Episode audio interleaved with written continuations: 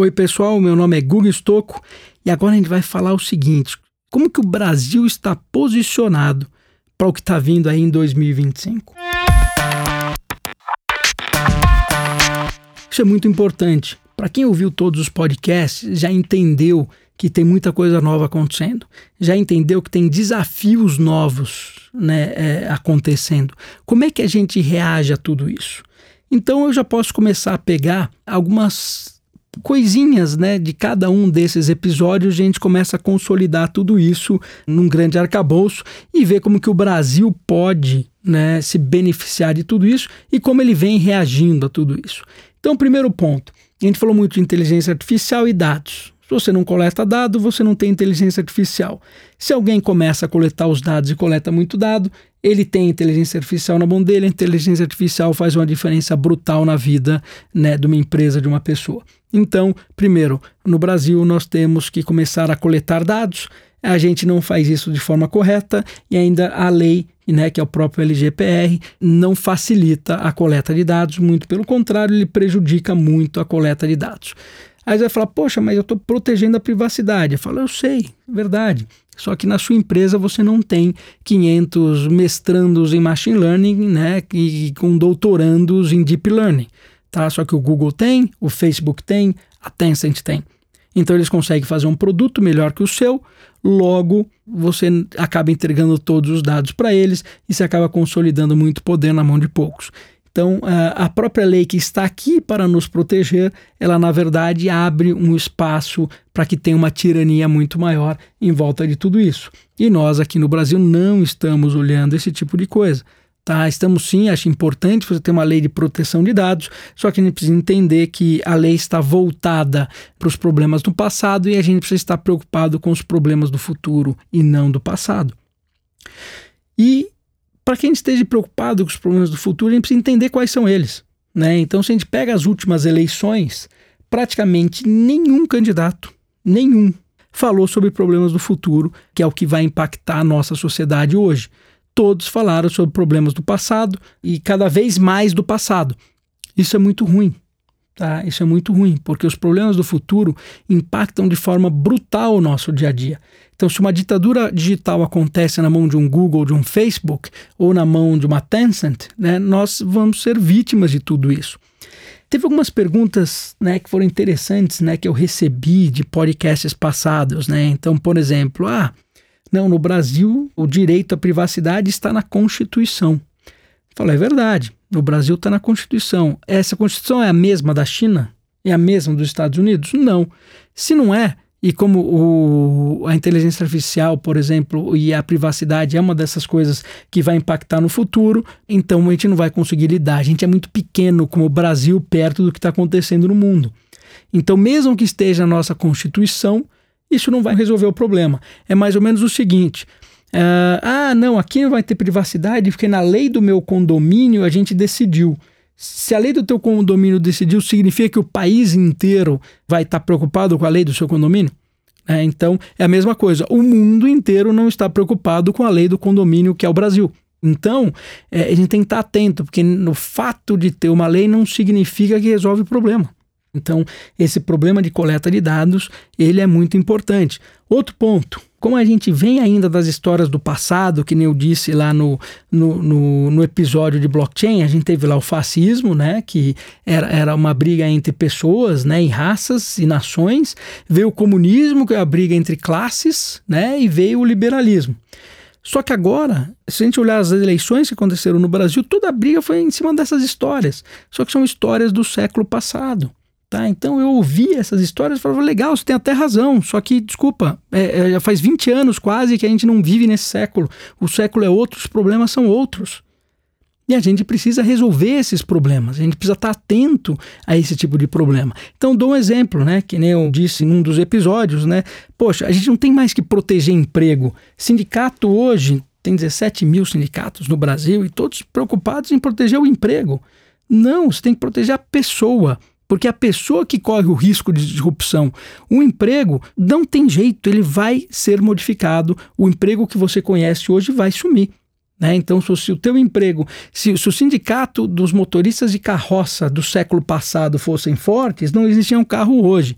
Se o sindicato que foi contra a eletricidade né, e as coisas em 1900, se ele fosse muito forte, a gente ia viver no escuro hoje. Então não dá para tapar o sol com a peneira. Então a gente precisa mudar esse tipo de política e falar o seguinte: olha, o sindicato não está focado em proteger as pessoas. Então, empresa, já que você vai mandar o pessoal embora porque você precisa otimizar os seus custos, né, ou você está entrando para o mundo digital, você vai ter que fazer o quê? Não é proteger esse emprego, e sim, olha, essa pessoa que foi mandada embora, por exemplo, você vai ter que treinar ela para que ela possa lá na frente, por exemplo, né, poder gerenciar frotas de carros autônomos ou de ônibus autônomos. Então, esse tipo de coisa tem que acontecer. Né? Quando a gente fala de, por exemplo, eh, modelos de negócios, né, de educação que tem lá fora, você vê, por exemplo, a University 42, que ela funciona como se fosse um videogame. Você tem uma das, das faculdades, uma das melhores faculdades de tecnologia do mundo, e essa faculdade não tem professor, tá? E ela consegue, você consegue terminar ela em três anos ou em cinco anos, depende da velocidade né, que você tem e como você quer liderar isso. Mas o ponto principal é que hoje você termina uma faculdade e você tem duas pessoas, uma que terminou e entendeu tudo, outra que entendeu muito pouco, né? E as duas vão para o mercado de trabalho. Mas quando você tem um, um, um ensino baseado em gamification, peer-to-peer -peer e project-based, não importa se demorou três anos ou cinco anos, os dois vão sair com 100% do conhecimento. Então, se a gente pensar qual é um dos países que tem mais favelas no mundo, né? Por exemplo, é a Índia. E a Índia exporta software. Né? Então, se a gente tem um modelo tipo a University 42 dentro de cada comunidade no Brasil, o que, que vai acontecer daqui a cinco anos? Daqui a cinco anos nós estamos exportando software também.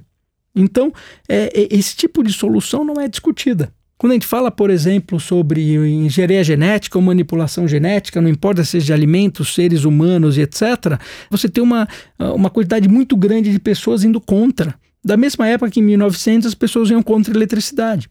Só que a gente tem que estar muito atento, porque se existe algum país fazendo, não tem jeito você é obrigado a fazer.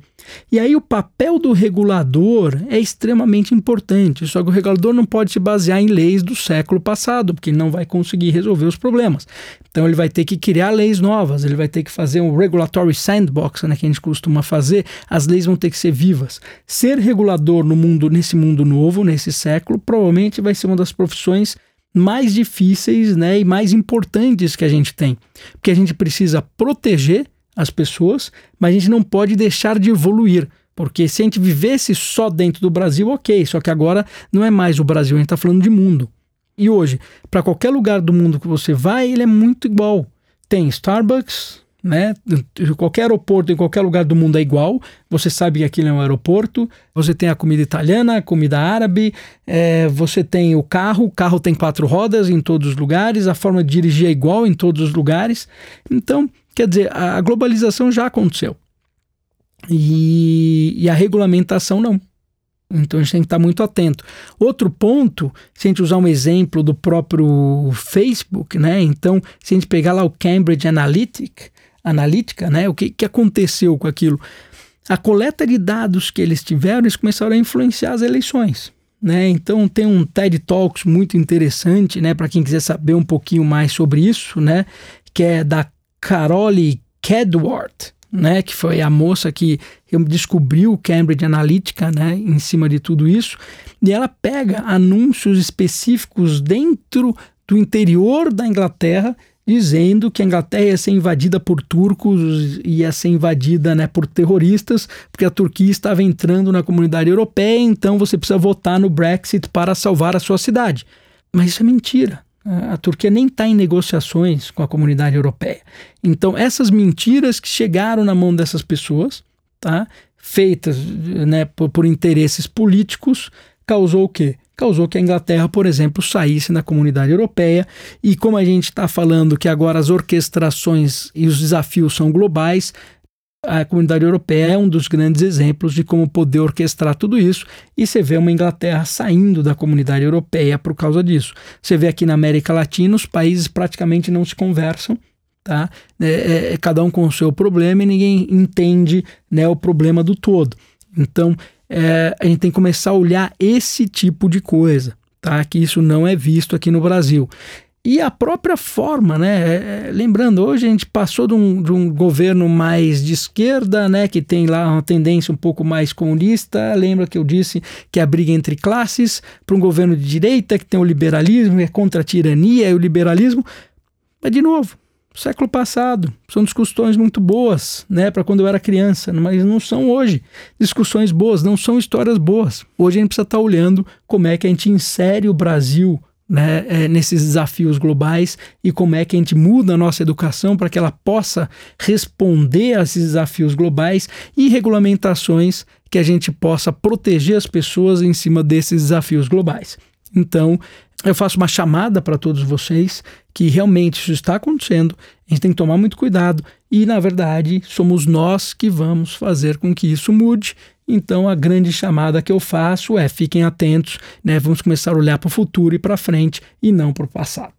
Obrigado, pessoal.